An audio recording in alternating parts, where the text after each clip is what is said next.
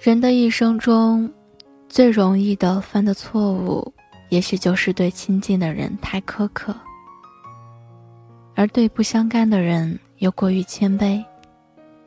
我们把最多的谢谢送给了陌生人，而对自己最爱的人，终其一生，也许连“我爱你”都吝于出口。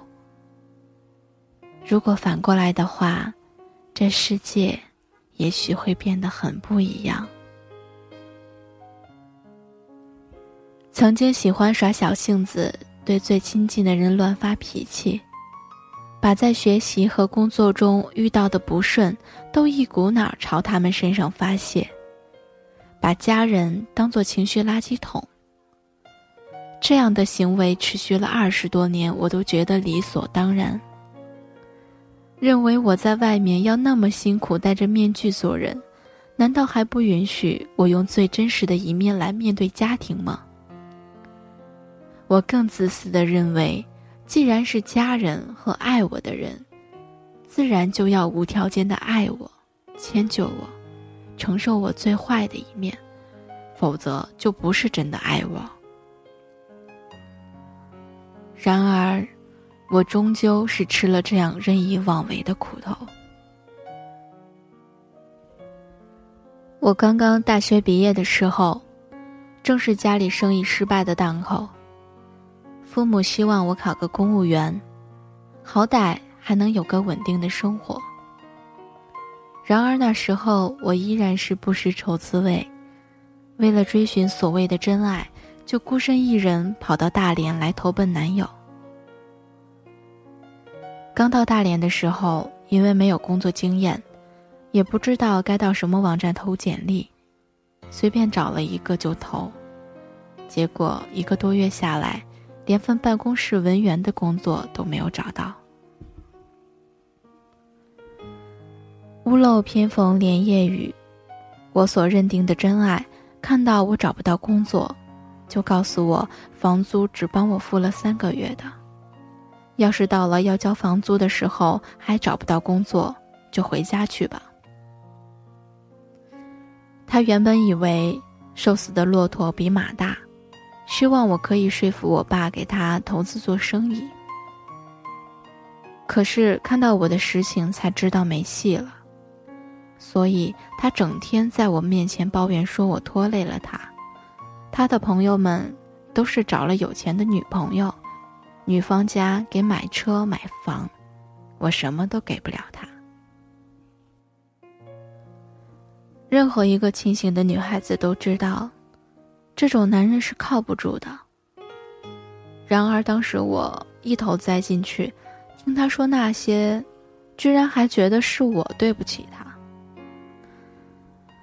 因此，我把这种怒气一股劲儿的发在我妈身上。每天打好几个电话跟他抱怨，甚至发脾气，怪他和我爸怎么能轻易相信别人，搞得没赚到钱，反而血本无归，怪他们没有为我准备点嫁妆，害我被他看不起。我妈一边被巨大的歉疚感淹没，一边又感到绝望，想她引以为傲的女儿不但被人嫌弃，而且连工作都找不到。他一下子病倒了。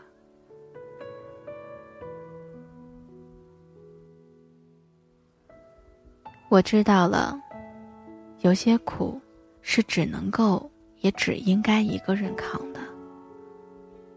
因为我们受到的每一滴痛苦，在爱我们的人的眼中都是会放大十倍，他们会比我们更痛苦。我们的一颦一笑。我们的喜怒哀乐，关系着全家的幸福。我不可以那么自私。从那天开始，我暗暗决定了，我再也不能把情绪的包袱甩给爱我的人。即使跌倒了，受伤了，我也要立刻爬起来。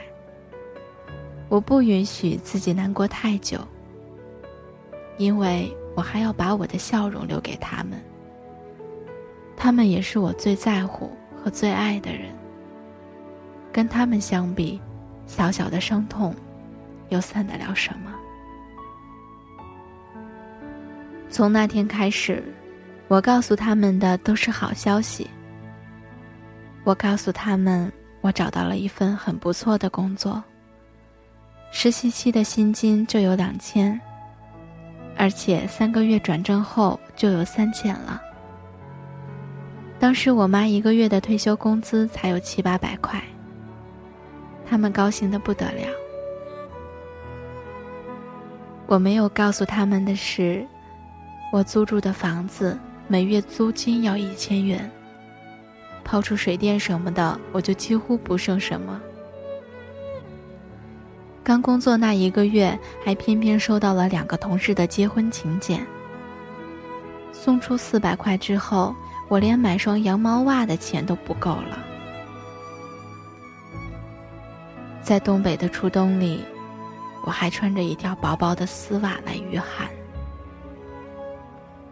我告诉他们，上司和同事对我很好，经常给我带饭吃。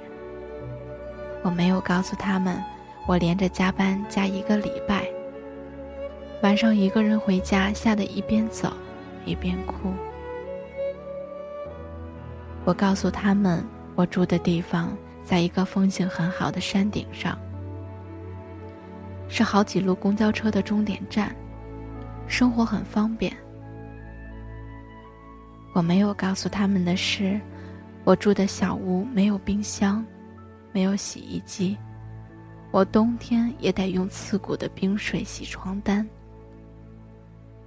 淋浴的管道坏了，我只能用热水接到洗手盆里，用口杯把水浇到身上来洗澡。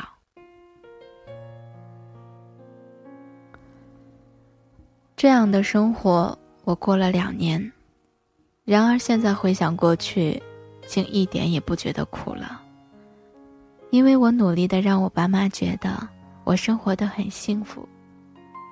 也许一开始是装的，是假的，但是在我不怨天尤人之后，我的生活真的开始一点点走向幸福。一天晚上，我又打电话去抱怨的时候，没想到是我爸接的电话。他强忍着怒气说。如果又是和你妈生气的话，你就不要再打电话过来了。她被你气病了。我一下子惊呆了。结果我妈把电话抢过去，硬撑着跟我说：“没事儿，没事儿，你找到工作没有？不行就回来吧。咱家再困难，我也供得起我女儿吃一口饱饭。”那一瞬间，我在电话那头泣不成声。我妈也哭了，说：“小丢，你可要撑住啊！这几天妈妈想到你吃了那么多苦，想想我一点忙都帮不上，往后的生活也看不到什么希望，我都绝望的想自杀。”我一晚上一晚上的睡不着，我一手养大的女儿那么的优秀，因为我们的缘故，被人家这样嫌弃。都是我们拖累你了，你怪爸爸妈妈，都是应该的。妈妈的这些话，让我一夜长大。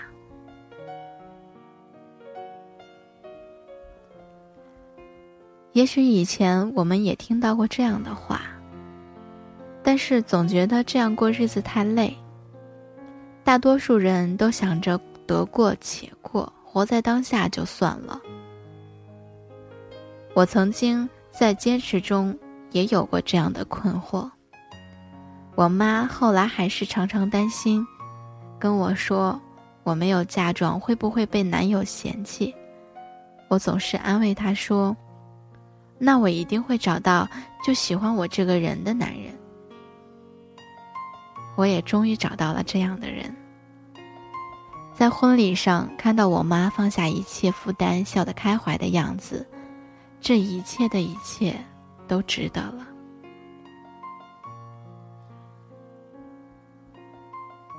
我不允许自己难过太久因为我还要努力去让爱我的人和我爱的人幸福。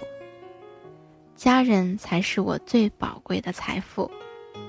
相比起来，又有什么别的事物值得我难过太久呢？人们总是喜欢忽略掉最重要的事情。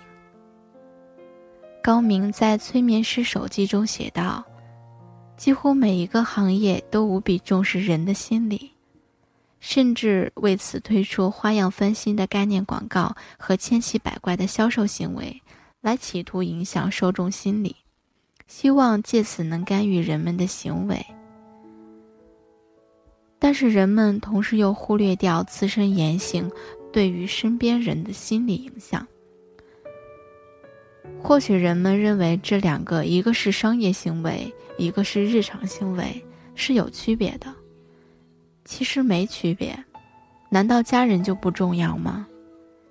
假如能注意自己的日常行为，很多家庭矛盾、家庭纠纷，还有日常琐碎所造成的心理阴影，就根本不会发生。